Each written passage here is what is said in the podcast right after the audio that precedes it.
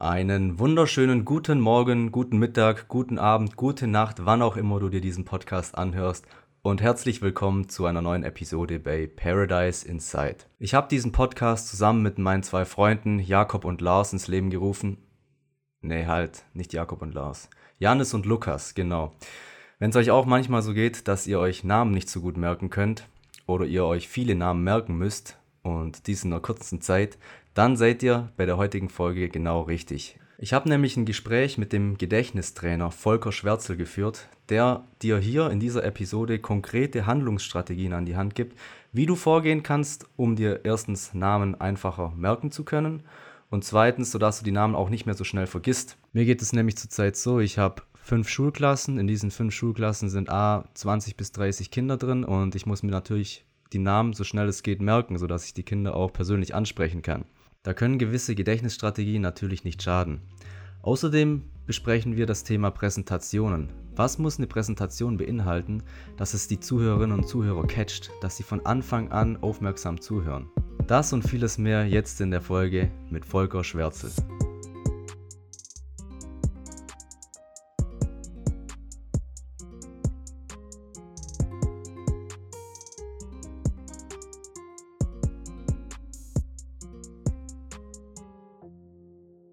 Also sagen wir mal, als wir uns kennengelernt haben, ähm, da war ich ja im Studio, da war ich ja beim Henry. Genau, ja. Jetzt, zum Schluss haben wir. Warst du beim ersten oder beim zweiten Vortrag? Ich war beim zweiten dabei. Ah, okay. Dann ist er ja danach äh, noch, noch mit vor die Kamera gekommen. Da hat ja die genau. Karin gesagt, komm mal rüber. Ja. Äh, bring ihn doch mal mit und so. Ja, ja, genau, richtig. Ja, Euer Techniker. ja also deswegen, und das war natürlich professionell, hochprofessionell. Ähm, ja, auch mit zwei Screens. Ja, ja, ja. Da war ich auch einen Tag vorher, weil das um die Ecke ist, also in Bonn bin ich dann zu ihm gefahren und dann haben wir da äh, uns kurz ausgetauscht und haben dann eine Stunde, eine Stunde alles gecheckt und gemacht und deswegen war das schon ja, ein bisschen aufwendiger. Ja, mega. Es sah auch echt aufwendig aus und sehr professionell. Das hat mich auch richtig gecatcht dann. Deshalb ja, dachte ich mir auch, ja, ich, ich schreibe dir mal. Sehr, sehr, war ein sehr, sehr spannender Vortrag. Ich konnte einiges mitnehmen. Ich muss immer noch immer wieder dran denken. Und sehr, sehr ja. schön. Sehr schön. Genau. Hat mir auch sehr viel Spaß gemacht. Und das ist auch so, ähm, es ist schon was anderes, wenn du die Menschen siehst und wenn du in einem Seminar bist und einen Vortrag oder, oder einen Vortrag hältst, auf der Bühne stehst oder tatsächlich so gegen den Bildschirm sprichst. Ne? Nichtsdestotrotz war das trotzdem eine witzige Atmosphäre und es war schön. Und dadurch, dass es professionell alles äh, gut auch lief und der ähm, Henry ja dabei saß und dann immer mal umgeschaltet hat und das hin und her ging und so, war das also auch, auch schön. Also von daher toll. Wenn du was mitnehmen konntest, super. Freut mich sehr. Ja, das hat ja auch super geklappt mit der Technik. Also ein, zwei Mal hat es halt nicht so, sofort umgeschalten, aber das ist ja, ja ganz normal. Ja, klar. Ich kenne es ja auch vom, vom Online-Schooling, dass da die Technik nicht immer funktioniert und die Kinder sitzen vor dem Bildschirm und du sitzt davor und hoffst, dass alles klappt. Ja, das war sehr spannend. Also da, die, die Karin Betzikofer ist ja auf mich zugekommen. Mhm. Ähm, die hat sich gemeldet, weil sie, ich glaube, den Olli gesehen hatte und der Olli ähm, bei einem Vortrag wieder mal gesagt hat, was ja richtig ist, dass eben äh, es ein Lernfach geben müsste oder ein Fach geben müsste in der Schule, das Lernen heißt. Weil äh, die, die, die, die Schüler und Schülerinnen kriegen ja gar nichts beigebracht. Groß. Die kriegen nicht die Technik beigebracht, wie sie klug lernen. Also zumindest nicht so, wie es schön wäre. Und daraufhin hat sie sich gemeldet und ist dann bei mir gelandet, weil ich meistens die Telefonate entgegennehme und ähm, äh, insofern dann auch ähm, oder zurückrufe, wenn es um äh, Trainingsinhalte geht oder um Anfragen. Und daraus hat sich dann ergeben, dass sie sagte, Mensch, das wäre doch toll, wenn der Olli oder ich eben ähm, Vortrag halten könnte. Mhm. Und äh, deswegen sind wir zusammengekommen. Ja, ja mega. Also das wäre eigentlich auch schon eine Frage von mir. Und zwar, wenn du das Fach quasi in die Schule bringen könntest, wie würdest du das gestalten, das Fach Lernen? Mhm. Eine schöne Frage. Und in der Tat habe ich da mir weitestgehend noch äh, zwar oberflächlich Gedanken gemacht oder sagen wir mal so von, vom, vom, vom Grundprinzip, aber tatsächlich noch nicht en Detail. Hintergrund ist, dass ich das gar nicht angehen wollte, ähm, weil ich ähm, jetzt auch wieder gerade gesehen habe, wie, wie das Schulsystem teilweise sehr fragwürdig funktioniert. Also ich war, ich, ich komme aber gleich nochmal drauf, ich hole nur einmal mhm. kurz aus. Äh, ich habe zwei Söhne, der eine ist 21 und studiert, der andere ist 19 und hat jetzt gerade das Abi erledigt, hat es gerade fertig gemacht.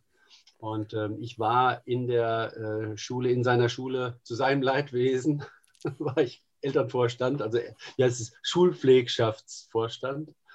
Und äh, ähm, da, das fand er nicht so ganz prickelnd, klar, äh, wenn der eigene Vater dann sich da häufiger auftaucht und mit den Lehrern redet.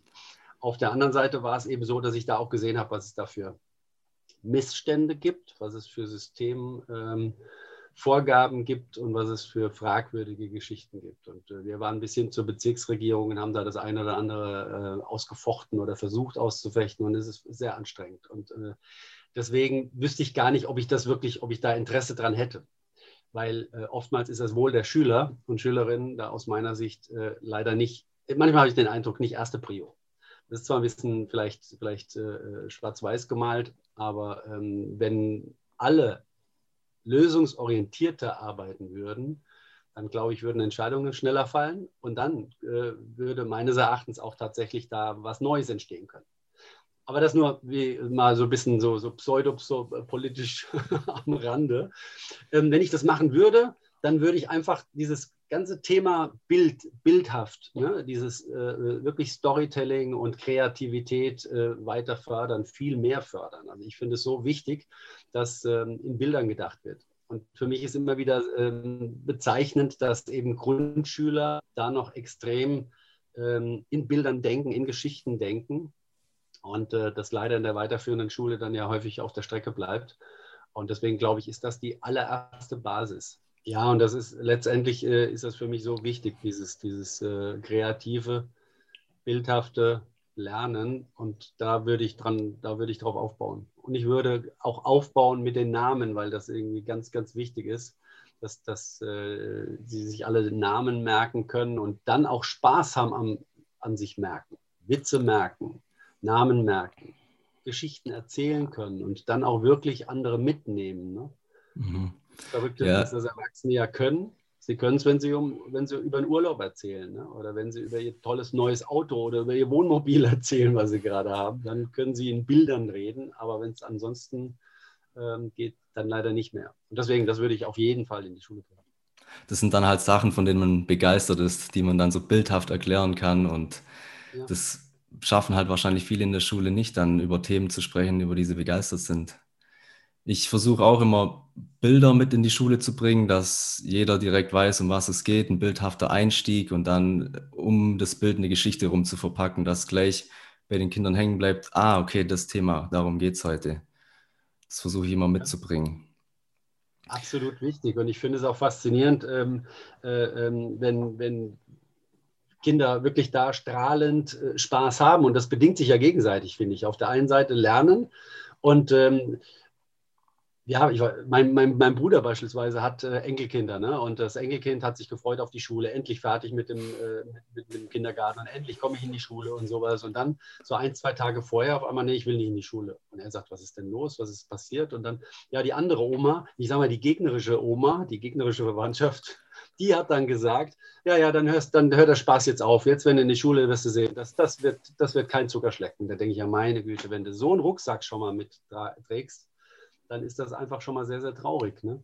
Mhm. Könnt ja, ihr Lehrer dagegen wirken, dass er einfach wirklich den Spaß am Lernen bringt. Und der Spaß am Lernen ist, wenn ich es verstehe. Wenn ich was verstehe, merke ich mir es leichter. Wenn ich was verstehe, lerne ich leichter. Das geht dir bestimmt genauso. Und wenn ich was ja, nicht klar. verstehe, dann fällt es mir schwer. In Mathe haben das wenige geschafft, mich da wirklich so zu motivieren, dass ich sage, ah, Groschen ist gefallen. Weißt du, wo der gefallen ist? Bei meinem Bruder, äh, bei, bei, meinem, bei meinem Sohn, als ich dem geholfen habe zu lernen. Ich in einer anderen Rolle.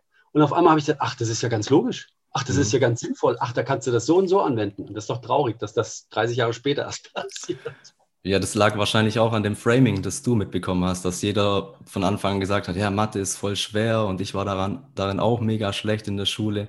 Und dann bist du halt auch schon mit so einem Gefühl reingegangen, boah, pf, ob ich das schaffe, keine Ahnung. Das war bei mir das genauso. Ja. Und dann wird dir auch immer so gesagt, ja, Mathe, das ist, das kannst du entweder oder du kannst es nicht, aber eigentlich ist es ja auch nur Übung, so wie überall. Ja, wie beispielsweise auch bei deinem äh, Fach Sport. Ne? Also ich habe auch Sport studiert in meinem früheren Leben und äh, ähm, ja, beim Sport kannst du auch viele Sachen nicht. Du musst erst mal trainieren, du musst erst mal lernen. Aber das geht. Warum? Weil du Spaß dran hast und weil du da nicht mit irgendwelchen Vorurteilen reingehst. Ne? Ja, ja.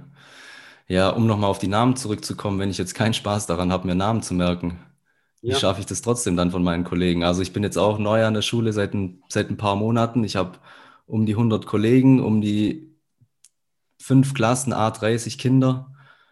Wie schaffe ich das mir, da alle Namen zu merken? Ja, also das ist auf jeden Fall eine Herausforderung, da gebe ich dir recht. 100 Lehrer plus 5 Klassen A30 bis bei 150 bist du bei 250. So, ich sag mal, die, die Lehrer ähm, brauchst du erstmal nicht. Das wird sich ergeben. Die Brio muss bei den Klassen sitzen, ganz klar, oder bei der Klassen äh, liegen. Und da würde ich an deiner Stelle wirklich ein Spiel draus machen. Ne? Die kennen sich ja in der Regel auch noch nicht. Dann würde ja. ich das durchaus die ersten paar Stunden immer mal wieder tun und würde sagen, da, allerdings braucht es da ähm, ein bisschen, bisschen mehr spielerische Geduld vielleicht auch von dir. Ich meine, du hast den Vorteil, du, du kannst das ja als, als Profi den rüberbringen, weil du hast die Namensliste so wie ich in jedem Seminar eine Namensliste habe vorher. Also mhm. habe ich es ja schon mal leichter, weil wenn ich mit einem Seminar, mit den Seminarteilnehmern eine, eine Namenmerkübung mache, kann ich ja zumindest schon mal vorher drauf gucken und sagen, ah, was merke ich mir bei dem, was habe ich da für eine Idee, was habe ich da vielleicht für eine lustige Idee. Hm. Ne? Manchmal ist es aber auch so, dass ich die nicht habe. Das heißt, ich komme spontan hin und muss spontan dann äh, ähm, äh, mir eine Idee äh, abbilden. Ne? Ja. So, und wenn du das mit den Kindern auch machst und eben ähm, dann so dosiert, das meine ich, dass da nicht irgendeiner dann für sein Schulleben so einen Spitznamen bekommt, der da vielleicht nicht so glücklich ist, ähm, dann würde ich das genauso machen. Dann würde ich sagen, wie können wir dich verbildern? Und da gibt es immer wieder, ähm, also dich heißt der, den, den Schüler, ne, den nächsten. Wie können ja. wir den verbildern? Das ist der erste Schritt schon mal. Ich, wenn ich jemanden sehe, habe ich einen Eindruck. Mhm. die habe ich jetzt einen Eindruck, ich habe mir schon ein paar Mal überlegt, der hat bestimmt einen Zopf, aber ich habe es noch nicht gesehen. Aber da die Haare, siehst du ja jetzt, genau. da die so glatt nach hinten sind, Zopf. So unveränderliches Merkmal von dir, Zopf. Mhm. So, und dann ähm, äh, Niklas, jetzt ist die Frage, also erstmal das unveränderliche Merkmal. Mhm. Das, zwei, das muss ich mir merken. Das ist ja dann meistens die Frisur gerade. Also ist, ist zwar schon veränderbar, aber in dem Moment ist es ja fix. Ja, das stimmt. Es könnte aber auch, ähm, sagen wir mal jetzt von mir aus hier, das, das weiße Polo sein. Mhm. Ähm, das habe ich morgen nicht an. Aber wenn du jetzt ein starkes Bild findest von mir mit dem Polo, dann sagst du vielleicht morgen, sag mal, du hattest doch gestern hattest du doch ein weißes Polo an. Mhm, okay. Gebe ich aber zu, ist ein bisschen schwieriger. Leichter ist es natürlich mit, unter, mit unveränderlichen Merkmalen. Also du hast zum Beispiel bei dir, wenn ich jetzt schaue, du hast sehr, sehr, sehr äh, massive Augenbrauen. Mhm. Könnte zum Beispiel so sein, dass ich sage, oh, ich merke mir die, weil die auffallend sind. Oder ich merke mir den Zopf. Oder ich merke mir den Drei-Tage-Bart. Mhm. Also was immer ähm, auffällt. Und da gibt es kein richtig oder falsch, sondern da gibt es ein, einen ersten Eindruck. Es ist ja dein Bild. Das, das ist, ja ganz subjektiv. So, ja, natürlich. Und das erste Bild ist auch das Bild, auf das du kommst. Wenn ich so einen Vortrag halte, gebe ich ja meine Bilder. Mhm. Einmal als, als Lerneffekt und zum Zweiten natürlich, um zu zeigen, wie das Ganze funktioniert. Und ähm, wenn, ich das, wenn ich das mache, dann, dann äh, heißt das aber nicht, dass das, äh, wie soll ich sagen, allgemeingültig ist, ne? sondern das kann dann gut sein, dass der Nächste sagt, nee, ich habe ein ganz anderes Bild. Dann ist es auch richtig. Es gibt da kein richtig oder falsch. So, wenn ich mir jetzt die Augenbraue merke und jetzt äh, überlege ich mir als nächstes, wie ist der Name? Und bei dem Namen geht es nur um den Klang. Es geht nicht um die Schreibweise, es geht um den Klang. So, okay. Niklas. Was steckt bei Niklas oder Niklas, was steckt da drin? Da stecken verschiedene Worte, verschiedene Begriffe. Mhm. Was steckt bei Niklas drin? Nicken und Glas. und was noch? Nicken und Glas. Was noch? Klasse könnte drin stecken. Klasse. Okay. Und das Wort nie. Und nie, ja. Ich weiß, du schreibst dich ja nicht mit IE. Deswegen sagte ich aber vorher, es geht immer um den Klang. Okay. Und du kannst bei, bei, den, bei den Namen kannst du alles ähm, nutzen. Du kannst also äh, Buchstaben erweitern, du kannst äh, Buchstaben verdoppeln. Du könntest also sagen Nick und Klass. Mhm. Nicken und Klasse.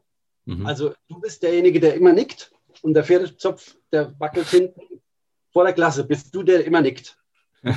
Oder du gehst nie vor die Klasse, du gehst immer in die Klasse.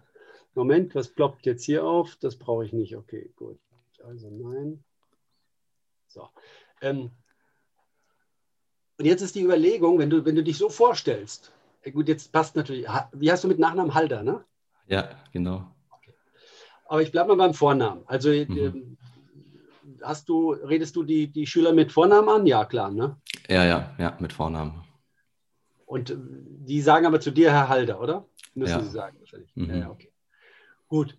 Ähm, Du könntest aber, dann darfst du deinen Vornamen natürlich nicht bringen, sonst merken sie sich sagen immer Niklas. okay, aber ich bleibe mal von der Idee dabei. Also, ja. du merkst schon, nie und Klass oder nie und Glas. Du nimmst nie ein Glas. Mhm. Ja? Oder du, du nickst immer ins Glas. Oder du nickst immer ja, mit einem Glas. Wenn du ein Glas ja, hast, okay. automatisch. Okay. okay. Und, oder du nickst vor der Klasse oder du bist nie vor der Klasse. Du gehst nie Klasse, nee, nee, nee, Klasse nie. Nee, nee. Und das ist natürlich witzig, wenn du jetzt in eine fünfte Klasse kämst und sagst, also, äh, wenn ihr euch meinen Namen merkt, und jetzt musst du den mal aufmalen. Du malst den auf die Tafel und schreibst eben Niklas. Und sagst mhm. so, welche Worte stecken da drin? Und deswegen wirklich dann drunter schreiben. Nie, Nick, Nicken könnte drunter stehen. Klass, Glas, Klasse. Ja? Und jetzt pack dir daraus ein Bild und verknüpft das mit meinem, äh, mit meinem unveränderlichen Merkmal. Wie gesagt, jetzt der Pferdezopf ist natürlich da besser als die, also fällt mir jetzt äh, spontan besser als die Augenbrauen. Ja, dass ich da sage, okay, und der, der, der, der wippt dann richtig, dieser Pferdeschwanz wippt mit, ähm, wenn, du, wenn du nickst vor der Klasse. So, dann lachen alle. Und wenn sie lachen, wunderbar. Und wenn, wenn jemand sagt, wie eklig, weil du vielleicht jetzt ein, ein, ein komisches, ein anderes Bild bringst, dass die Haare, die tunke ich ins Glas. Ne? Und dann schüttel ich so und, und, und nicke so, so, so, seitlich, dass, dass immer im Glas, äh, was weiß ich, äh, gefärbt werden. Weil normalerweise sind die blond wie bei dir, Annette, aber jetzt ne, habe ich sie dunkel, weil ich sie jeden Tag ins Glas hänge.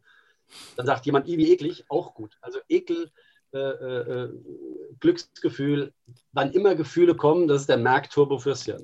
Immer Gefühl, packen das zusammen.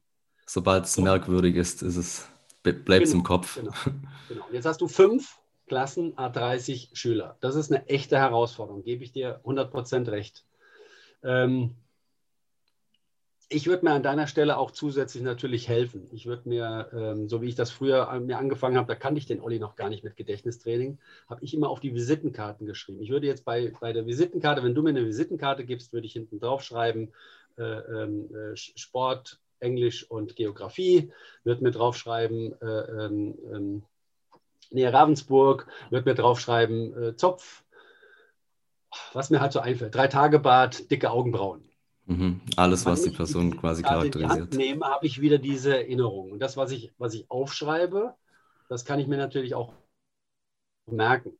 Und deswegen würde ich an deiner Stelle trainieren und würde da wirklich sagen, so, jetzt ähm, merke ich mir die Vornamen. Mhm. Die Nachnamen brauchst du dir nicht zwingend zu merken. Die, glaube ich, kriegst du dann, ähm, wenn du dir das anschaust. Es sei denn, du hast jetzt zwei Antons, zwei Andreas und zwei Marcel drin, dann wird es natürlich ein bisschen schwieriger. Dann musst du die Nachnamen dazu knüpfen. Aber auch das ist nicht so dramatisch. Halder.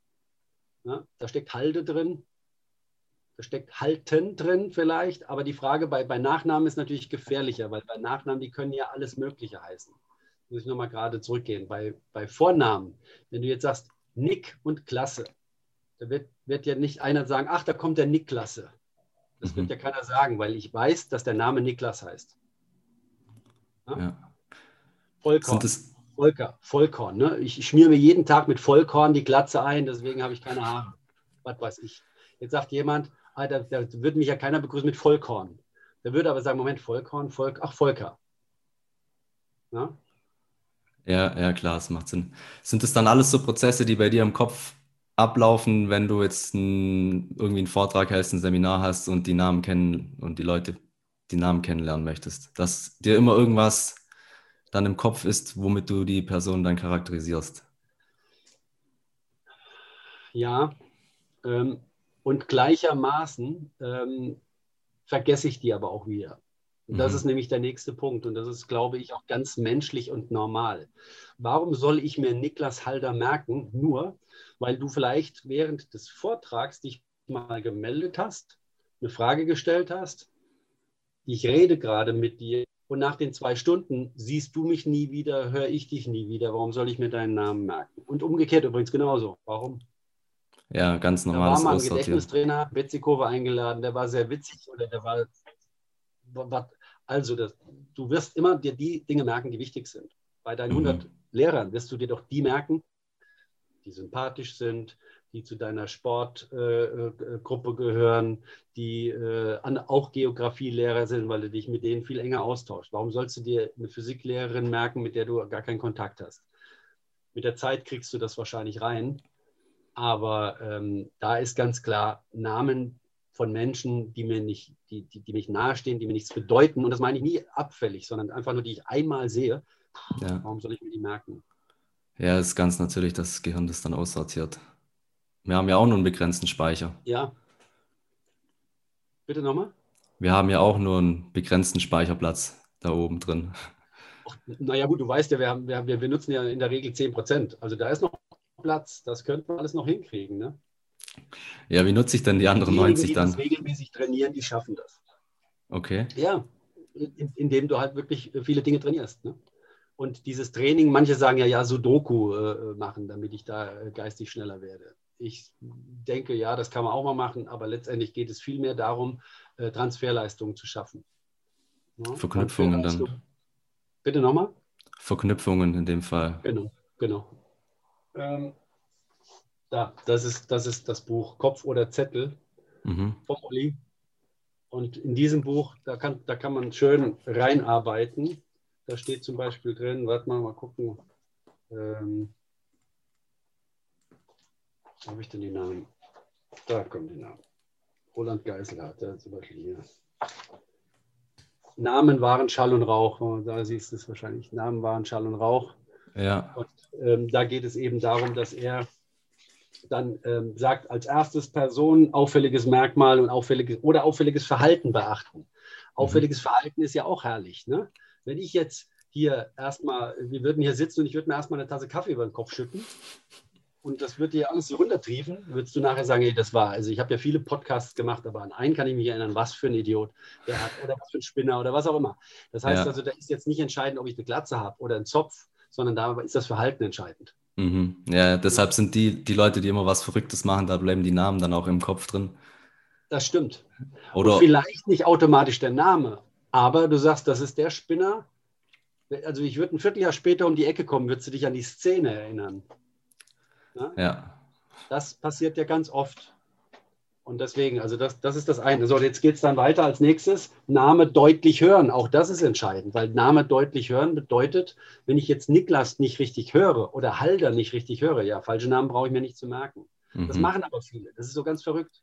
Die fragen nicht nach. Die sagen nachher, wie, wie hieß der nochmal? Hieß der äh, Niklaus? Nee, weiß ich auch nicht. Äh, Hagen? Nee, ich habe es nicht verstanden. Ja, dann frage ich doch nochmal nach. Ja. Das machen aber viele nicht. Und wenn sie nicht nachfragen, merken sie sich vielleicht einen falschen Namen. Völliger Unsinn. Mhm. So, als nächstes den Namen verbildern, haben wir gesagt. Als nächstes Bilder verknüpfen, und zwar das Bild von dem unveränderlichen Merkmal. Beispielsweise der Zopf, der halt immer wieder in, in Sahne getaucht wird oder, oder wie auch immer, ähm, äh, was immer ich für das Bild gerade habe. Und zum Schluss den, die Verbilderung äh, die, oder die Verknüpfung mit allen Sinnen erleben.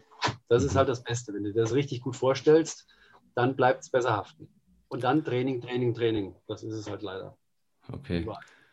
Wie lange hat es bei dir gebraucht, bis du so ein Namenexperte wurdest? Bin ich nicht. Bin ich nach wie vor ähm, äh, sicherlich eher ähm, auf dem Weg.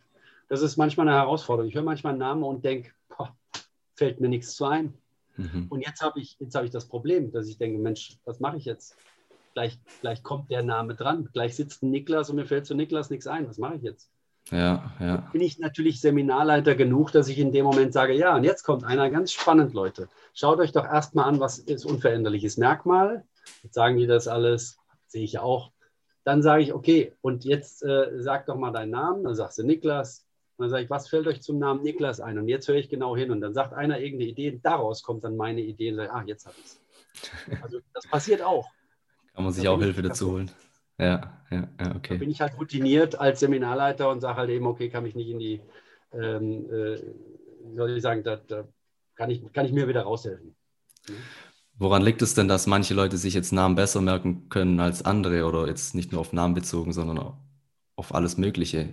Haben die dann schon so intrinsisch die Strategien dass die sich das selber verbildlichen, sich eine Story dazu ausdenken, dass sie sich das so sofort merken können oder liegt es an was anderem?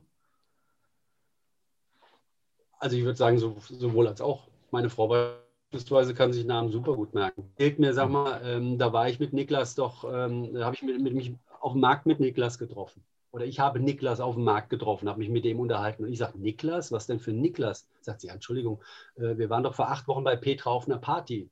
Sag ich, ja, okay, dann hast du dich doch mit Niklas noch unterhalten beim Rotwein. Ach, sag ich, das ist Niklas. Ja, ja, genau. Ich habe ihn schon wieder vergessen und sie hat ihn noch im Kopf. Also meine Frau kann sich den Namen sehr, sehr gut merken. Okay. Anderes Phänomen, ich war ähm, an Karneval Türsteher in meiner Stammkneipe. Ja, habe ich Spaß dran gehabt, eben die Leute äh, reinzulassen und so ein bisschen damit mit, mit einem Freund, dem der Laden gehört. Das war einfach eine Geschichte. Ich konnte mir an dem Abend fast alle Namen merken. Ich habe die angesprochen, habe gesagt, Niklas, du warst doch hier und du bringst jetzt einen Freund mit und so. Und die haben alle gesagt, wie, wie schaffst du das mit den Namen? Ich konnte mir Namen merken, ich konnte mir die ganz viele Gesichter merken oder Kostüme merken. Beispiel, zehn Leute sind raus zum Rauchen. Zehn Leute kommen wieder rein, ich stoppe die Nummer acht und die sagen, was soll das? Und dann sage ich ja, du warst noch nicht drin in unserem Laden. Sagt er, das stimmt. Sag ich, dann stelle ich bitte hinten an. Die anderen okay. du das gemacht? Am nächsten Abend kommen dieselben Leute wieder und ich habe sie nicht mehr erkannt. Mhm. Also das war so ganz kurzfristig. Ne? Deswegen okay. glaube ich, das ist sehr unterschiedlich. Äh, manche können sich Namen gut merken, manche können sich Dinge gut merken, manche haben ja auch so ein fotografisches Gedächtnis so ein bisschen und können sich äh, da Bilder gut merken. Wieder andere haben ganz andere Methoden. Da glaube ich, gibt es ganz, ganz viele. Mhm. Die Methode vom Oliver Geiselhardt, unsere äh, Methode, die wir schulen, das ist so die praxisorientierteste. Ähm, die funktioniert sehr, sehr gut, aber auch da nur, wenn du es machst. Ja, Übung. Übung macht den Meister. Immer Wie wieder. bei Mathe. Immer wieder, ja, wirklich. wirklich, Und, und vernetzen, also das finde ich auch ähm, ganz wichtig. Also wie du vorher auch gesagt hast, gerade man fängt ja an mit so einem Inselwissen, dass man Fakten zu einem bestimmten Thema hat, aber die nicht zuordnen kann wirklich. Und sobald man irgendwie versteht, okay, das Thema hat einen Zusammenhang mit dem anderen, kann man sich beide Themen viel besser merken. Na klar, ja das ist eine Herausforderung. Wir, wir waren jetzt beim letzten Seminar, ähm, war eine, eine, eine, Medizinerin und die sagte, boah, hätte ich das vorher schon gewusst, hätte ich mir vieles leichter merken können. Dann hat die aber mal äh, so, ein, so, ein, so einen Screenshot gemacht von einem Bild von, vom, vom Körper, wo da Fachbegriffe standen. Und das ist natürlich dann schon nicht so ohne. Also da äh, brauchst du dann natürlich ein bisschen mehr Zeit. Allerdings kannst du natürlich dir dann auch einen Fachbegriff verbildern und dann müsstest du halt, was weiß ich, wenn, wenn jetzt der Fachbegriff hier am, am Hals irgendwo ist, müsstest du das halt mit irgendeiner Halsgeschichte verbind, verbinden. Und dann fällt dir das leichter. Also wenn es um Begriffe geht, genauso Vokabel. Ne? Das ist einfach dann ein Thema, was, was gut funktioniert. Ich hole mal gerade noch ein Buch. Warte. Es ist ein Englischbuch. Englisch 800 der wichtigsten Business-Begriffe wurden da verbildert. Okay. Auch ein Buch von Olli. Und Money ist Geld, wenn du das liest, da steckt ja schon das, der englische Begriff drin. Money, Money ja. ist Geld. Money ist Geld. Okay. Das erste Buch, was er geschrieben hatte, heißt Schieb das Schaf. Und Schieb heißt ja auf Englisch Schaf. Und Schieb das Schaf, wenn du dir das vorstellst, wenn ich sage, schieb doch mal den Schrank zur Seite oder äh, schieb mal den Tisch weg, dann ist das in Deutsch eine Aufforderung. Und jetzt verbilde ich das. Also einmal die Übersetzung und einmal das Bild. Ne? Und dann sage ich, okay, Schaf, und jetzt schiebe ich das Schaf, schieb das Schaf. Dann ist automatisch immer noch das, das Schaf im Kopf. Ja, genau. Und das an, zum Beispiel, äh, das hat er auf Französisch geschrieben, das heißt wasch die Kuh. Weil la vache heißt die Kuh. Wasch heißt wasch dich mal. Also wasch die Kuh. Also steht, ist eine Kuh im Bottich oder eine Kuh unter der Dusche oder wie auch immer und du schubst die gerade und wasch die Kuh. Mhm. Ja? Ja, da muss man sehr, sehr, sehr kreativ sein, dass einem solche Vernetzungen, Verbildlichungen dann einfallen. Ja. Und oftmals, ich kann mich noch erinnern, früher in der Schule haben meine Lehrer immer gesagt Eselsbrücken oder meine Mutter auch, meine Oma, die haben immer von Eselsbrücken gesprochen.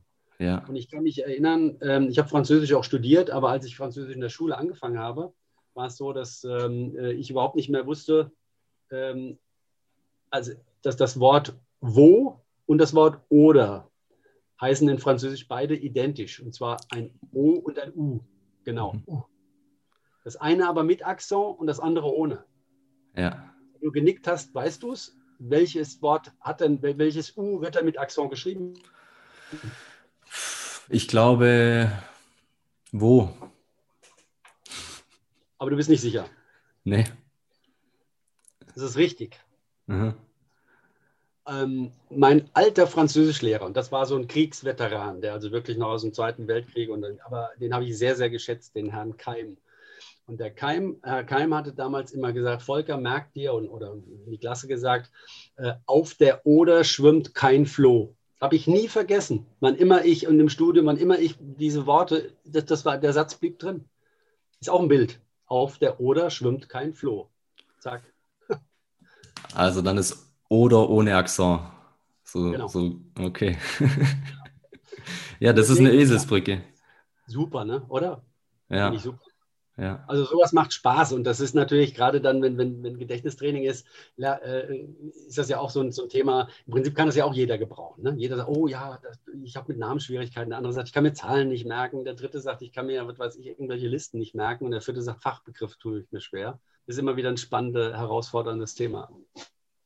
Das stimmt. Ich habe noch ein paar Fragen zum, zum Speaken allgemein. Ihr bildet ja auch Speaker aus. Du warst ja, ja. jetzt erst letztens auf Mallorca und hast ja, Speaker genau. ausgebildet. Ja. Und ich sehe ja auch hinter dir den Banner, wer frei reden kann, hat die Nase vorn. So, genau, so ist es nämlich. um was, um was geht es da? Was macht einen erfolgreichen Speaker aus? Ist es nur das freie Reden? Sind es die rhetorischen Mittel oder ist es der Inhalt? Ich fange mal mit Inhalt an. Im Prinzip ist es ganz klug, wenn du Inhalt hast. Weil wenn du sinnfrei redest, ist es natürlich ähm, vielleicht nicht ganz so spannend. Aber wenn der Rahmen stimmt, wenn du also kurzweilig äh, erzählst, wenn du äh, lebendig erzählst und ähm, dann muss vielleicht gar nicht so viel Inhalt sein. Also deswegen ist das natürlich so ein bisschen schmunzelnd zu, äh, zu beantworten. Es ist so, ähm, viele Menschen haben ja eine Botschaft und sagen, ich möchte gerne was in die Welt tragen. Warum bist du Lehrer geworden? Was ist dir wichtig? Sag mal, wenn ich dich gerade, wenn ich da eine Gegenfrage mal stellen darf. Schöne Frage. Ich bin Lehrer geworden, weil ich glaube einfach, dass in den Kindern unsere Zukunft liegt und dass es einer der wichtigsten Jobs überhaupt ist, die Kinder gut und wohlwollend auszubilden, zu begleiten. Und wenn einem das Spaß macht, dann kann man das auch gut machen. Und die Kinder merken das ja auch. Die Kinder die sind sehr, sehr feinfühlig auf gerade so Schwingungen, auf Menschen, die einem wohlgesonnen sind und Menschen, die einem nicht wohlgesonnen sind. Deshalb hört man ja auch, ja, den Lehrer mag ich gern, den Lehrer mag ich nicht so gern. Und ich glaube, das liegt, hängt auch stark vom Lehrer ab und wie er das vermittelt. Und da glaube ich einfach, dass ich da ein Händchen dafür habe, um das richtig zu machen. Guck mal, sehr schön. Deswegen ist das, ist das viel einfacher oder viel schöner, jetzt auch für, wenn, wenn, wenn du das als äh, ähm, Podcast oder wenn du das nachher dann, dann dritten Mal zeigen oder vorspielen willst. Ähm, das, was du jetzt gesagt hast, ist deine, intrinsisch hast du vorhin gesagt, deine, wirklich deine innere Überzeugung. Deswegen hast du den Beruf gewählt. Mhm. Und wenn ich dir jetzt eine Möglichkeit geben könnte, vor 500 Eltern Schülern, Lehramtsanwärtern eine Viertelstunde über das Thema zu sprechen. Würdest du das hinkriegen? Ja, auf jeden Fall. Warum? Weil es ein Thema ist, das mich begeistert und das, wofür ich lebe. Ja. Und das ist nämlich genau das Erste. Und deswegen, weil du sagtest Inhalt und ich gesagt habe, nee, wenn einer keinen Inhalt hat und so. Der Inhalt kommt doch aus dem, was mich überzeugt kommt auch aus dem, was mich bewegt. Wenn ich dich nachts um vier weg und sage, was bewegt dich am meisten, könnte ja sein, gut, vielleicht sagst du gerade, Deutschland ist ausgeschieden, da müssen wir drüber reden. Aber vielleicht würdest du in dem Moment ja dann wirklich dein Thema auch ähm, zum Besten geben. Und das ist das Entscheidende, weil da ist die Begeisterung. Die Begeisterung ist der erste Motor überhaupt. Und wenn du dann eine Viertelstunde drüber sprechen kannst, dann kannst du auch ein Tagesseminar drüber halten, dann kannst du auch eine Stunde drüber sprechen oder auch nur drei Minuten. Wichtig ist, und das gehört dann, und das ist jetzt die Antwort, ähm, äh, worauf kommt es an? Es kommt in allererster Linie mal aus auf, auf deine Begeisterung an. Und es kommt zum Zweiten ganz klar darauf an, dass du wirklich sagen kannst, ähm, äh, ich habe was zu geben. Und wenn du das auch noch authentisch machst, das ist die größte Herausforderung. Manche glauben, auf der Bühne muss ich mich verstellen, ich muss viele Fachbegriffe bringen, äh, ich muss da ordentlich reden, ich muss da ein anderes Hochdeutsch bringen, äh, was, was auch immer. Ähm, ich rede auf der Bühne so wie jetzt mit dir und abends beim Bier und morgens äh, beim Frühstück und äh, in der Kneipe. Mhm. Das ist mein Anspruch. Wenn du hast mich erlebt äh, und du erlebst mich jetzt, äh, du hast mich da erlebt bei dem Zoom-Call. Ich glaube, dass da keine großen Unterschiede sind. Also live habe ich dich leider noch nicht gesehen, aber momentan bist du genau gleich wie ja. beim Seminar, ja. Genau.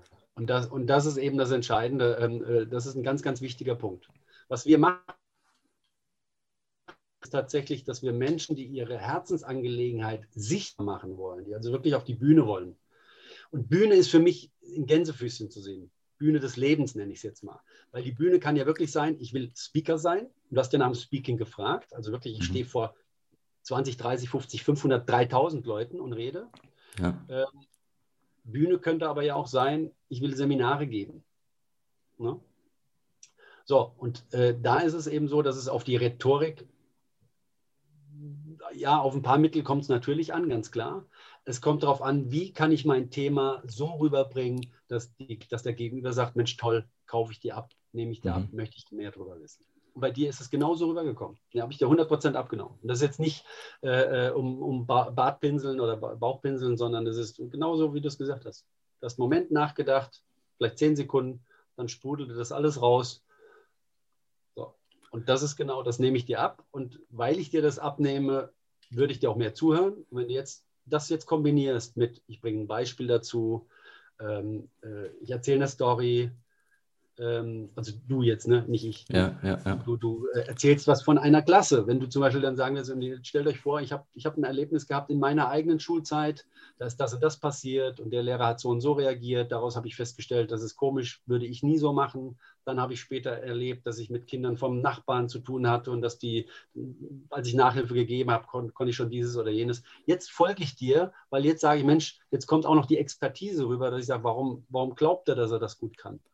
Ist ja mhm. nicht nur, weil du das studierst, sondern irgendwas ja. ist ja passiert im Vorfeld, dass da Impulse gekommen sind. Ja?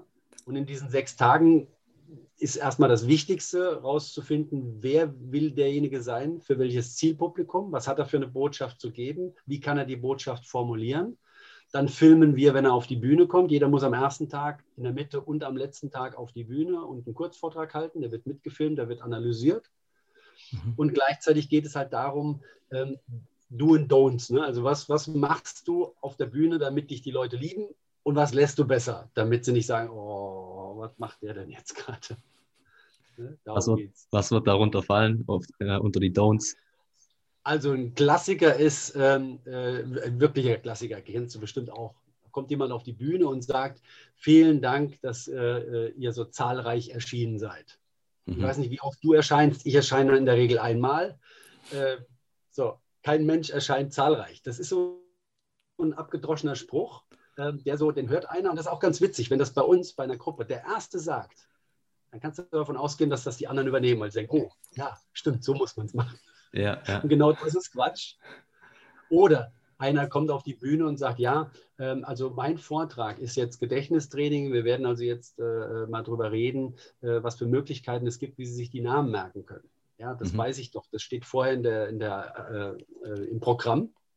Und mein Name ist Volker Schwärzel. Ja, das weiß man auch, weil entweder hat der Interviewer das vorgestellt, hat gesagt, jetzt kommt Volker Schwärzel, Gedächtnistrainer, oder es steht auch im Programm. Also warum soll ich mich nochmal selbst vorstellen? Mhm. Was ich stattdessen mache, und, und jetzt möchte ich Ihnen erstmal eine Geschichte erzählen, die mir vor 33 Jahren selbst passiert ist, kann ich einsteigen. Schöner ist zu sagen, 2.8. 1984, morgens 9.05 Uhr, Mathe. Der Lehrer kam rein, schlug sein Buch auf. Sein, er hat immer so ein kleines Notizbuch gehabt, wissen Sie, so ein kleines braunes. Und da hat er aufgeschlagen und hat gesagt, es kommt an die Tafel. Und dann haben wir alle schon nach unten geguckt und gesagt, ach du Scheiße, du Scheiße, Scheiße, mündliche Prüfung. Physik, jeder hatte Schiss. Und dann sagt er, Annette Bauer. Und da war Volker Schwärzel, der ja einen Clown gefrühstückt hat, hat er gesagt, Entwarnung klappte er sein Buch zu. Nee, Annette, du darfst sitzen bleiben. Volker, du kommst nach vorne. So ging bei uns das los. Wer kennt das von euch? Wer hat sowas auch schon mal erlebt? Wer hat gute Erinnerungen an die Schulzeit? Hat, äh, so, jetzt habe ich nicht irgendwas erklärt vorher. Ich habe dich mitgenommen in eine Geschichte. Ja. Und du saßt mit mir im Schulzimmer. Du hast es vielleicht auch erlebt oder nicht. Und dann frage ich danach, wer hat gute, wer hat, äh, gute Erlebnisse, Erinnerungen an die, kind, an, die, an die Schulzeit, wer hat schlechte. So, das ist das Thema. Es geht heute darum, ich, Niklas, will euch mal sagen, was es für Möglichkeiten gibt, dass eure Kinder wieder mit Spaß an die Schule gehen. Mhm. Was ist dazu notwendig? Ist es dazu notwendig, einen guten Lehrer? Ist es notwendig, ein gutes Thema? Und ist es notwendig, interessierte Schüler? Woran kann ich was machen? Theoretisch an allem, aber in erster Linie kann ich die Schüler interessieren. Wie kann ich den so bist du jetzt ja, darum geht es. Also das ist genau das, was, was aus meiner Sicht es ausmacht. Und äh, wenn einer sagt, ich möchte gerne als Speaker aktiv werden, dann müssen wir zwar noch die Begrifflichkeiten äh, erklären. Mhm. Ähm, in der Regel ist es so, du bist Experte und hältst auch mal einen Vortrag. Dann macht es das gute Storytelling quasi aus, wenn ich einen guten Einstieg habe. Mhm. Eine Geschichte, naja, die mitreißt. Einen guten Einstieg, einen guten Ausstieg. Ja, oder eine Frage. Mhm. Mein Kollege Olli Geisel hat erstellt als allererstes die Frage, wer von euch ist mit seinem Gedächtnis, der hebt dann auch die Hand, wer von euch ist mit seinem Gedächtnis zufrieden? Mal bitte Handzeichen. So, da melden okay. sich 5, 6, 8 Prozent, 10 Prozent vielleicht. Und dann sagt er, und wer hätte gerne ein besseres Gedächtnis, wenn das so auf Fingerschnipp ginge? Mal bitte Handzeichen. Jetzt melden sich fast alle. Mhm. Und dann sagt er, jo Leute, das geht leider nicht. Euer Gedächtnis kann nicht mehr besser werden. In diesem Sinne, schönen Tag, danke für den Vortrag und dreht sich rum und geht von der Bühne. Hallo, was ist denn jetzt los? Kannst du dir vorstellen. Mhm. Geht aber nur drei, vier Schritte, dreht sich rum, kommt wieder zurück, sagt, nein, Spaß, ich gehe natürlich nicht von der Bühne. Aber euer Gedächtnis kann tatsächlich nicht besser werden. Wisst ihr warum? Es ist nämlich schon perfekt. Das Einzige, ihr müsst es nur trainieren. Und das kommt immer. Der macht nur, ihr müsst es nur und hört auf und macht mit so einer Handbewegung und dann rufen sie im Chor nutzen oder, oder trainieren. Dann sagt er, genau. Und darum geht es jetzt die nächste Dreiviertelstunde. Wir schauen uns mal an, wie ihr euer Gedächtnis so trainieren könnt, dass ihr sagt, hey, da geht ja richtig was. Und dann mhm. habt ihr mhm. Spaß und dann trainiert ihr und dann werdet ihr besser. Wollen wir das machen? Ja, wollen wir machen. Zack. Auch ein Einstieg, also mit Fragen. Ja, was ist, was ist denn der Grund? Warum nutzen wir nur 10% von unserer Gedächtnisleistung? Wieso, wieso ja, nutzen wir nicht 90 Prozent? Wieso haben wir die Strategien nicht? Wieso wird uns das nicht beigebracht? Also eigentlich könnten wir ja selbst motiviert genug sein, zu sagen, wir machen das. Also es gibt ja manchmal, ich weiß nicht, ob, ob, du in deinem Freundeskreis Leute hast, ich kenne den einen oder die andere, die schlafen weniger als ich, die lesen sich mehr durch, die trainieren mehr, die, die, die äh, eignen sich Sachen an. Da sage ich, woher weißt du das schon wieder? Das hat mich halt interessiert, das hat mich interessiert, das hat mich interessiert. Mhm. Ich bin einer, ich freue mich dann auch schon mal, mich mal auf die Couch zu legen und zu sagen, ich gucke mir jetzt mal so ein elendiges Deutschland gegen, was weiß ich was an und schalte da mal ab. Ne? Also da sind die Menschen ja sehr unterschiedlich. Ja, und, das, und, das, nächste ist natürlich, unser System liefert das ja einfach nicht. Es ist ja nun mhm. mal so. Ja, das stimmt. Ich weiß nicht, wie dir es geht, wie, wie deine Schulzeit war. Ich wollte auch Lehrer werden, genau wie du. Ich wollte es besser machen als der eine oder andere, aber was, glaube ich, viel wichtiger war, ich wollte es so machen wie meine Lieblingslehrer. Ich dachte, wenn die sind geil, so will ich es auch machen. Mhm. Was war dann der Grund, dass du Speaker geworden bist oder Gedächtnistrainer? das Leben kam dazwischen. Also das heißt? ich bin ja schon ich, ja, ich bin ja schon ein bisschen älter. Ich habe in meinem ersten Leben Französisch, Spanisch und Deutsch, äh, Französisch, Spanisch und Sport äh, studiert. Ähm, als ich dann fertig war, gab es überhaupt keine Aussicht auf irgendwelche Anstellungen. Ähm, da waren viele meiner Kollegen, die kurz vor mir fertig geworden sind, die waren dann irgendwie äh, Sportlehrer, in einem, äh, Sportverkäufer in einem Sportladen und andere wiederum waren die Schwangerschaftsvertretung von der Schwangerschaftsvertretung von der Schwangerschaftsvertretung. Ähm, das fand ich alles sehr elend. Und gleichzeitig war es so, dass ich damals für unsere Tageszeitung schon äh, äh, geschrieben habe, im Sport geschrieben, also Sportartikel geschrieben habe, ähm, Interviews gegeben habe und äh, Interviews geschrieben habe, so, also äh, journalistisch unterwegs war. Und ähm, dann bin ich einem über den Weg gelaufen, der dann sagte, ähm, wie verdienst du denn dein Geld? Sage ich im Moment eigentlich mehr schlecht als recht. Und der hat mich in die Finanzbranche reingebracht. Und ich habe damals gedacht, naja, ich weiß, wie man das Wort Finanz äh, oder wie man das Wort Bausparvertrag fehlerfrei schreibt, aber mehr nicht. Mhm. Also ich sagte, komm, äh, dann gucke ich da mal rein. Und da war es dann tatsächlich so, dass die relativ schnell gemerkt haben, oh, der redet gerne, der redet viel, der redet ohne Punkt und Komma und den können wir doch eigentlich äh, nach vorne stellen und der könnte neue Leute motivieren, aktivieren. Und dann haben sie mich auf Rhetorikseminare geschickt und damit war es passiert. Okay, Okay. Da habe ich dann Lust, Luft bekommen, Lust, Lust, nee, nicht Luft, Lust bekommen. Und ich hatte zu dem Zeitpunkt tatsächlich auch noch Sportgeschichte, irgendein Sportseminar hatte ich noch. Das hat sich so ein bisschen überschnitten. Und da habe ich die Erfahrung aus dem Rhetorikseminar in dieses äh, Sportgeschichtsreferat reingepackt und hatte damit von dem ganzen Semester das beste Referat äh, mhm. erzielt. Und ich war nicht inhaltlich der Beste. Aber ich war in dem Moment, ich habe diese Dinge berücksichtigt. Ich habe eben nicht angefangen mit Ja, guten Tag. Also jetzt mein Vortrag soll über sportgeschichtliche Laber, Laber, Laber gehen. Und jetzt, ich werde euch jetzt mal ein paar Folien zeigen. So haben ja alle angefangen. Ja. Sondern ich habe damals schon gelernt, steig ein mit einem Beispiel, stell eine Frage, fordere zur Handlung auf. Die hatten fünf Sachen. Was noch? Ich weiß nicht mehr, egal. Auf jeden Fall ähm, äh, habe ich das gemacht. Ich habe auch die Bühne verlassen, also vorne den Seminarraum. Ich bin reingegangen, hinter die erste, hinter die zweite Reihe. Ich wusste ja genau, die pennen ja genauso ein, wie ich immer eingepennt bin. Also bin ich nach hinten gelaufen, habe so die Hand auf den gelegt und habe gesagt, ja, und dann ist doch das und das spannend und wenn du die Geschichte und so, und der guckte die ganze Zeit hoch und ist nachher zu mir gekommen, hey, scheiße, ich konnte hier überhaupt nicht schlafen, sag ich, ich weiß. Der Prof kam nach vorne und sagte, mega, das beste Referat ever, weil ich es einfach kurzweiliger und anders gemacht habe und weil ich ausgestiegen bin mit noch so einem Aha-Effekt. Und das war so für mich ein Durchbruch, dass ich dachte, hey, das geht ja, du kannst das. Ich glaube, ich habe da ein bisschen Talent für. Ich glaube aber auch, ich habe einfach da jede, jede Gelegenheit genutzt zu üben. Jede. Okay. Was sind so rhetorische Mittel, die du im Alltag benutzt? Also jetzt nicht gerade bei Vorträgen, sondern einfach in Gesprächen mit anderen.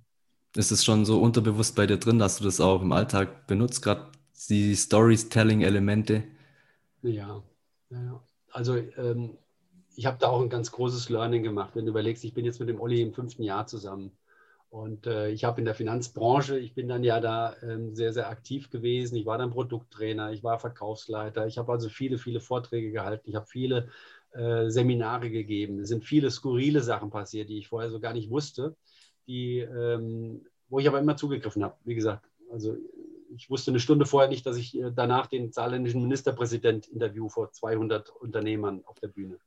wenn mir da vorher einer gesagt hätte, in drei Tagen machst du das, hätte ich gesagt, nee, sicher nicht. Ne? Mhm. Weil ich habe sowas noch nie gemacht. Wie soll ich denn als, als normal politisch äh, Interessierter einen Politiker äh, der Bundesebene äh, interviewen? Was soll ich denn den fragen? Um Himmels Willen, du kannst ja nur verlieren, dachte ich.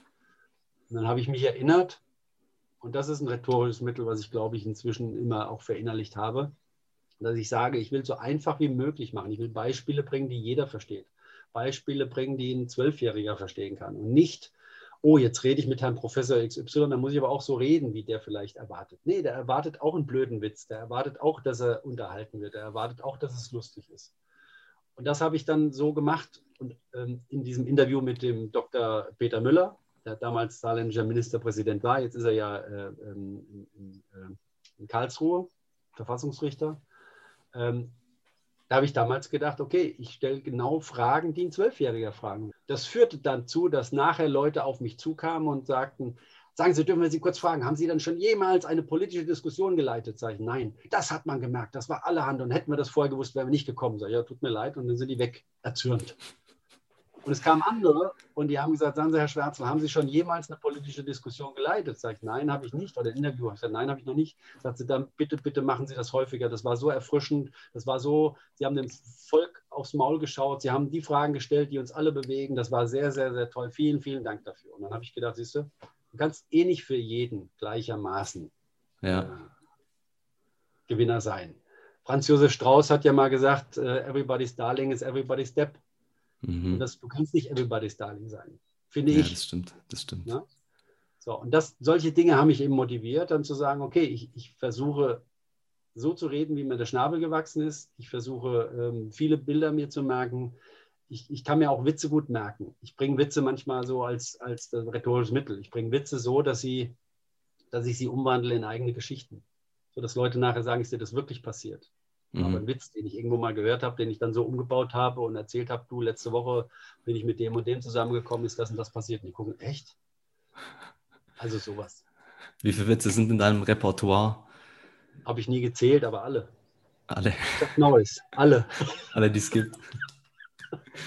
Nein, ich kann mir wirklich alle merken und auch da gilt, die, die gut sind, merke ich mir. Die anderen merke ich mir nicht. Warum? Weil ich sie auch nicht trainiere. Mhm, ja, ja. Wir waren jetzt letzte Woche äh, oder wir waren ja in, auf Mallorca. Ich fliege ja jetzt wieder. Heute ist Montag, jetzt am Freitag fliege ich wieder hin und nächste Woche haben wir das nächste Trainer- und Speaker-Camp. Und ähm, da ist es eben so, dass, dass dann immer mal so Witzesituationen kommen. Und ich bin jetzt nicht mehr, das war ich früher auch, so der Witzeerzähler, der 30 Witze nacheinander sich bettelt mit einem, das ist ja langweilig, sondern ich finde immer dann Witze gut, wenn sie zur Situation passen.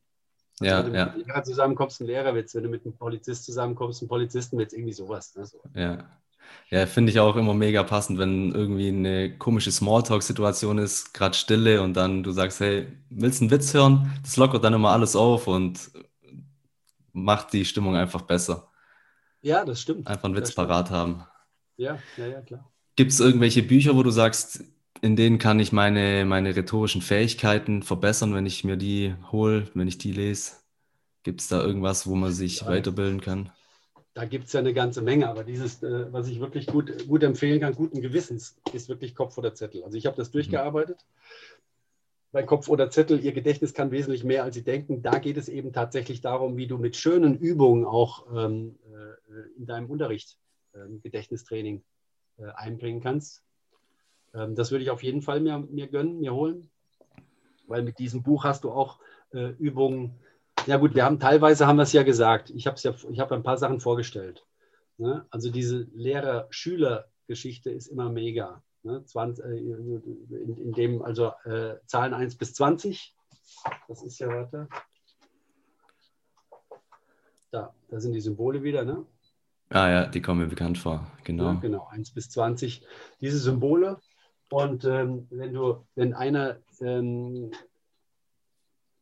die Zahlen 1 bis 20, beide schreiben 1 bis 20 runter, aber der eine, sagen wir mal, wir zwei machen die Übung und du schreibst jetzt einfach mal ähm, Begriffe auf, die du mir nennst. Du nennst sie mir mit der Zahl. Du sagst also bei der 5 Pferdeschwanz, bei der 17 Vollbart, bei der 19 Earpods, Mhm. Und dann schreibst du das auf, auf dein Blatt.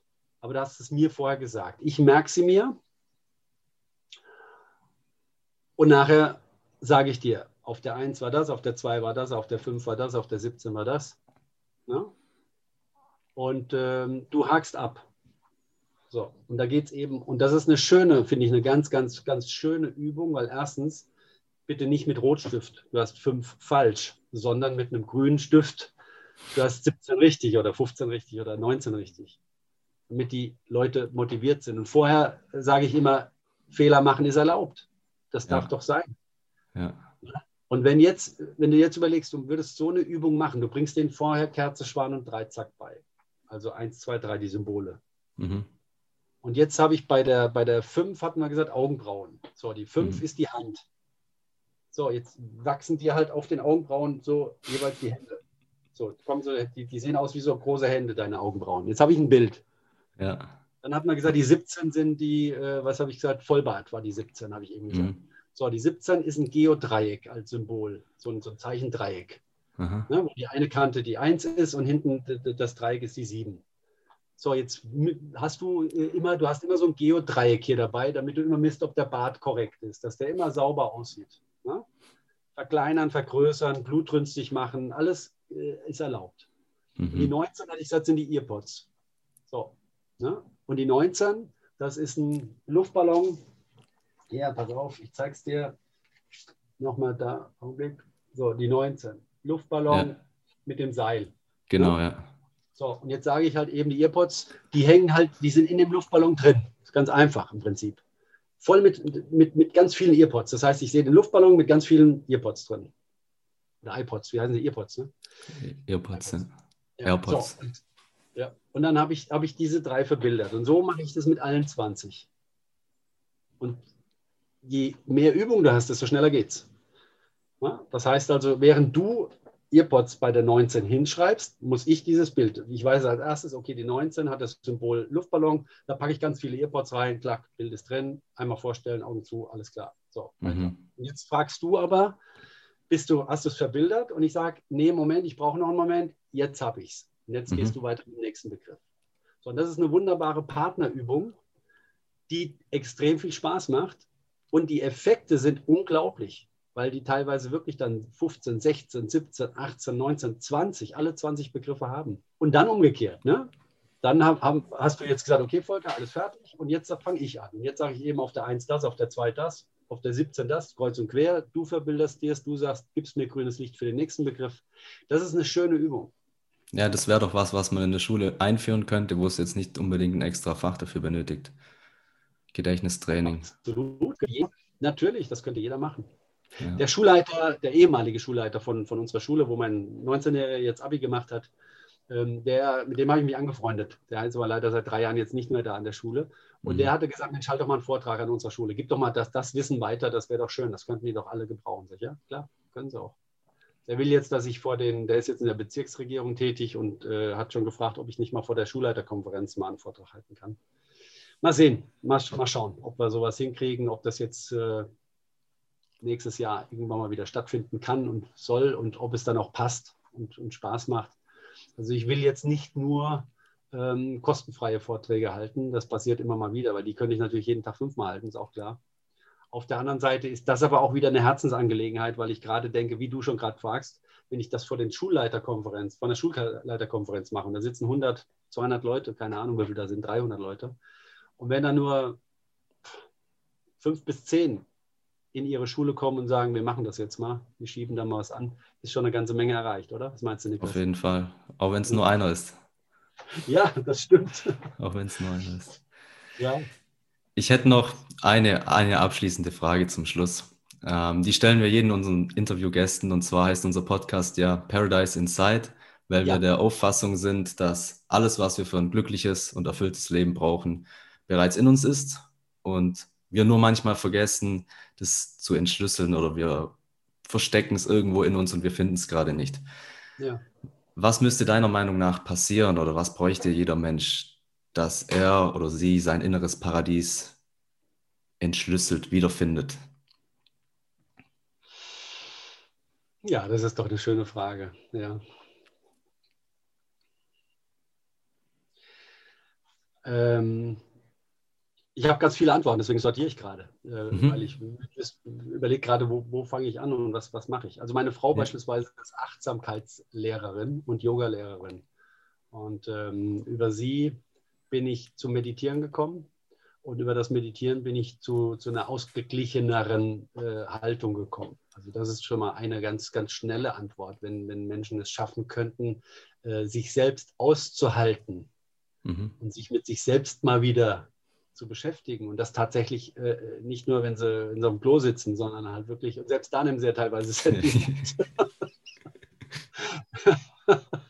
sondern wirklich mal sagen, okay, ich, ich gehe mal, geh mal mit mir ins Gespräch, dann glaube ich, ist eine ganze Menge erreicht.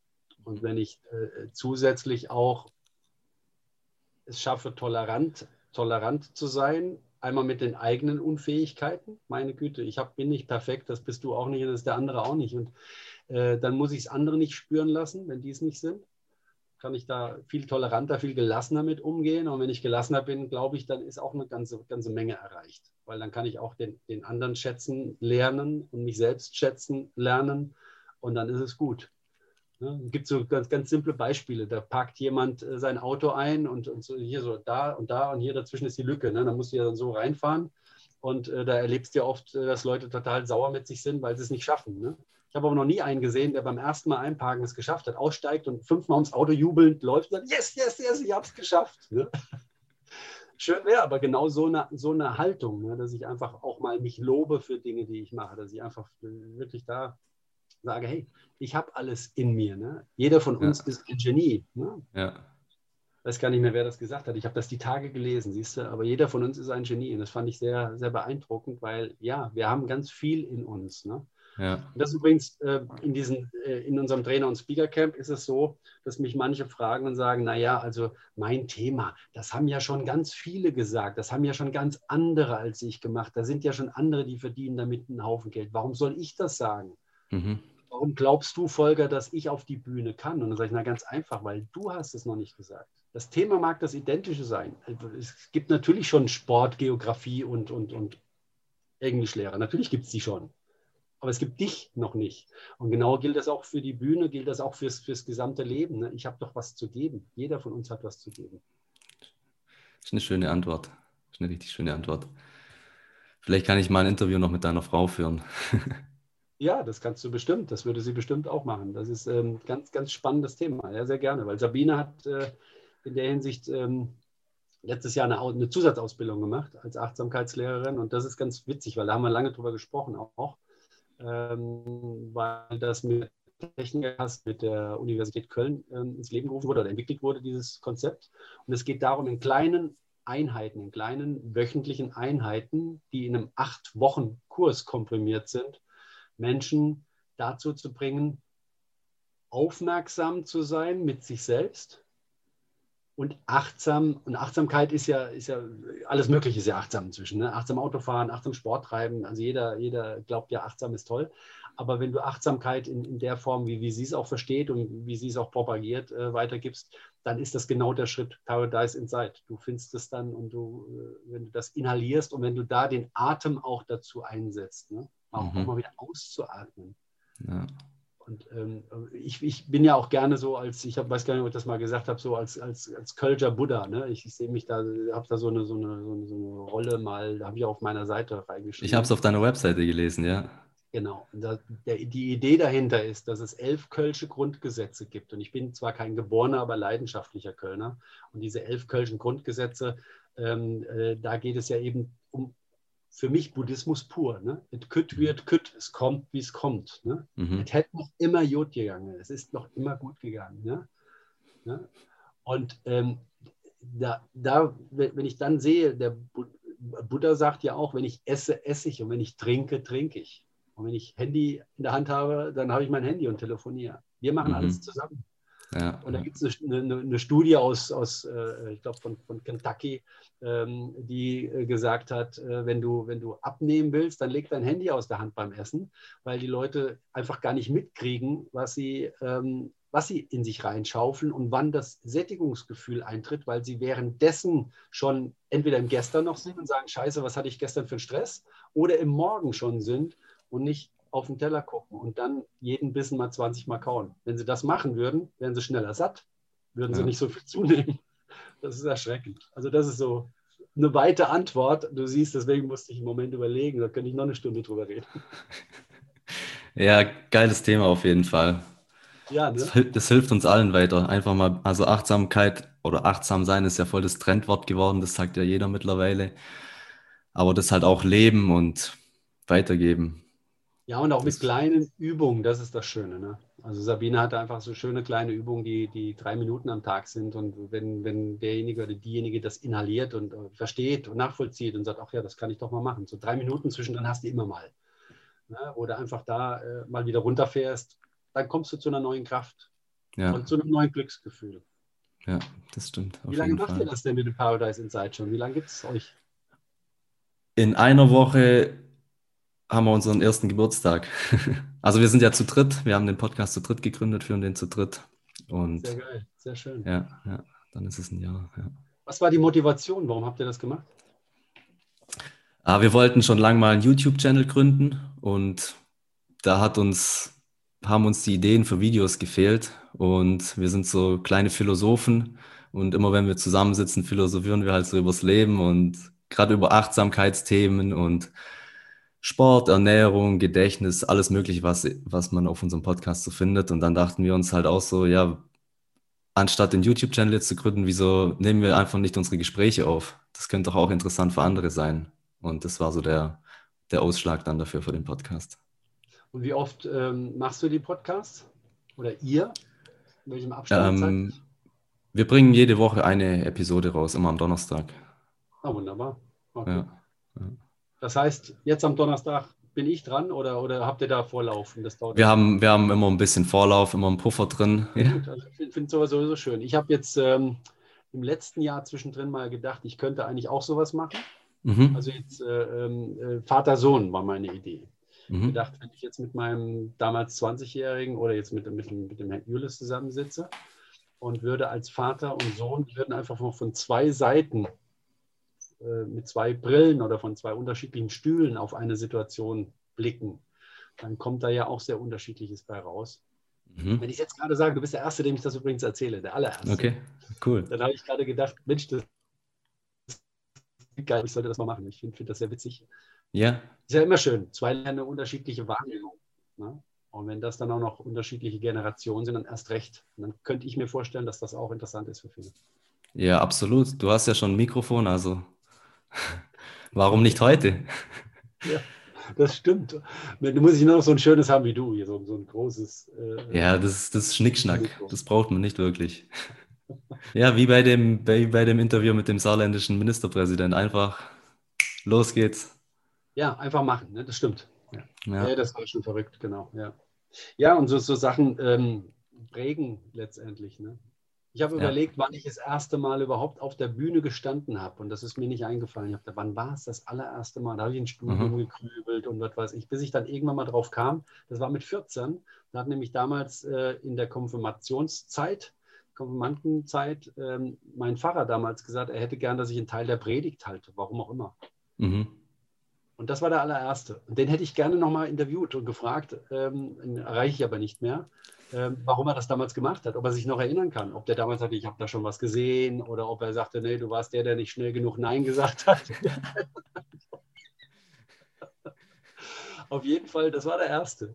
Ja, das wäre spannend Mutter, zu wissen. Ja, und als meine Mutter zum 80. Also als meine Mutter 80 wurde, habe ich dann gefragt, sag mal, wer soll denn sprechen auf, deiner, auf deinem Geburtstag, wo sie so 50 Leute einlädt? Und da war mir klar, die sagt natürlich, ja, Volker, du ne, als Sprecher. Und sie sagt, keiner. Ich war ganz enttäuscht. Ne? Und dann sagte sie, ja, ich spreche selbst. Ich habe schon meine Rede geschrieben. Soll ich sie dir mal vorlesen? Habe ich gesagt, nein, auf keinen Fall. Oder soll ich sie dir vortragen? Sag, nein. Sagt sie, warum nicht? Sag ich, ich will die doch nicht hören. Ja, aber du kennst dich doch damit aus. Sag ich, genau deswegen will ich sie nicht hören. Ich will doch nicht äh, äh dich da irgendwie verbessern, korrigieren oder um Himmels Willen. Sag ich, nein, ich will genau sehen, wie du es machst. Und ich freue mich drauf. Mhm. Und dann eine Woche vorher hat dann mein Bruder gesagt, Mensch, du musst aber schon reden. Sie rechnet ja doch damit. Sag ich, ja klar. Habe ich dann auch kurz überlegt, was ich mache, was ich sage. Und jedenfalls hat sie dann als erstes eine Rede gehalten. Und da habe ich dann gedacht, ah, jetzt weiß ich auch, wo ich sie habe. ah. Woher ich den Spaß habe, dann auch mal. ja, schön, wenn man das sieht. Ja, genau. Ja, man weiß ja auch nie, wohin einen das dann führt. Also du hättest ja wahrscheinlich auch nicht als im, im Finanzbereich dann gedacht, dass du Speaker wirst, wohin dich das dann bringt. Nee, das stimmt. Und das ist aber vielleicht nochmal ähm, ganz, ganz interessant für dich, für euch, äh, weil ähm, ich habe den Olli ja kennengelernt Anfang der 90er. Noch, mhm. Da war ich noch in der Finanzbranche. Ich glaube, 94 haben wir uns kennengelernt, meine ich. Ja, kann sein. Ähm, und äh, uns immer wieder ausgetauscht. Immer wieder ein paar Mal im Jahr getroffen. Und äh, ich habe immer wieder gesagt, boah, sowas würde ich auch gerne machen. Sagt er, ja, mach doch. Mhm. Und dann habe ich aber immer gesagt, ja, ich bin ja jetzt für die Gesellschaft tätig und ich bin in der Finanzbranche hier für die Gesellschaft oder für jene oder sonst was unterwegs.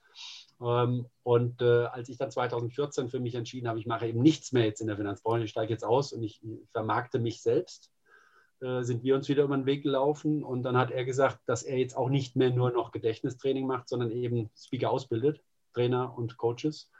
Und dann habe ich gesagt, das klingt interessant, ich gucke zu. Und dann war der Schritt tatsächlich für mich, dass ich äh, im hohen Alter dann tatsächlich noch gesagt habe, ich steige jetzt ein, äh, gehe jetzt auf den Weg.